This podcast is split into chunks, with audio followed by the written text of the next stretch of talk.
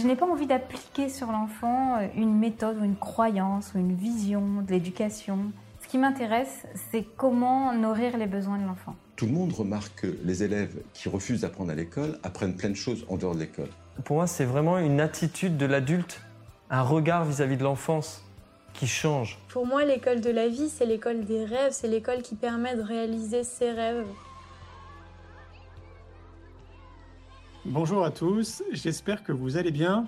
Je m'appelle Julien Perron, je suis le créateur du Festival pour l'école de la vie et du congrès Innovation en éducation.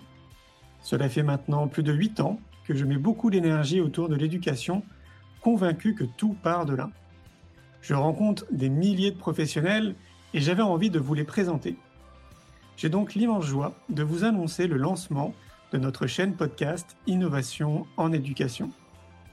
Tous les jeudis, je recevrai un invité avec lequel on parlera éducation positive.